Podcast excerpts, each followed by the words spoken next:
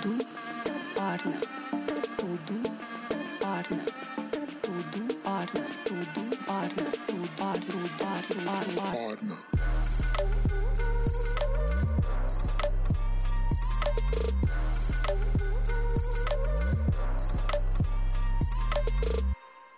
Oi, Peço! A dica de hoje, na verdade, é um livro. Eu fiquei fissurada no livro Hitmakers, Como Nascem as Tendências de Derek Thompson. Eu acredito que foi um dos livros mais incríveis que eu li nos últimos tempos, porque tudo que ele pesquisou fizeram muito sentido da forma com que a gente trabalha, e eu também consegui identificar como hits que a gente construiu na nossa carreira nasceram. Por que que a Bolsa Redonda virou uma super trend e como que depois isso se refletiu em tantas outras marcas, ou o próprio apartamento 33, que tinha nele que fez com que ele se tornasse o marco que ele foi para esse mercado de design de interiores e arquitetura. Como que ele nasceu? Então, lógico, a gente tem as nossas suposições e tudo mais, mas aqui ficou claro exatamente o porquê, como que aconteceu, todas as questões que fizeram com que ele acontecesse. Uma das teorias que Derek Thompson traz no livro dele é que as pessoas buscam um equilíbrio entre algo que é super novo, surpreendente, algo que realmente elas não conhecem, mas também elas querem que aquilo já seja uma familiaridade com ela. E isso que é a grande dificuldade de você criar. É algo que seja super novo, mas não tão novo assim. Se você vê, por exemplo, dentro do setor de música, de produção de filmes, livros, sempre existe algo que é incrível, é novo, é autêntico, porém resgata algum tipo de memória afetiva, desde a parte da concepção do single ou alguma coisa que remeta a algo que já faz parte da tua memória. E aí sim aquilo se torna hit. Na minha leitura, no apartamento 33, reformar uma casa, todo mundo já tá familiarizado com isso, né? Ou em algum momento na fase da vida vai se familiarizar com aquilo. Conteúdo de interiores, todo mundo tá familiarizado. E o que, que tornou ele um hit? A forma com que isso foi feito. No Instagram, por meio de um diário de reforma, trazendo uma história real, contada no dia a dia, com fotos autorais, através de uma decoração diferente do que o Brasil está acostumado. Então, algumas pessoas já estavam familiarizadas com aquilo em contextos até então não acessíveis. Então, até tinha numa mostra, por exemplo, ou na internet, ou no Pinterest, mas nunca era real. Então, foi uma soma de elementos familiares com pitacos de coisas novas que tornaram ele um super case de sucesso. Para vocês terem ideia, um dos nossos parceiros no projeto do apartamento 33 foi a Eliane Revestimentos. Na época, eu queria muito colocar o azulejo Subway Tile, que é aqueles azulejos de metrô, retangulares, branquinhos, bem clássicos, bem antigos, que fazem parte da maioria da decoração dos lofts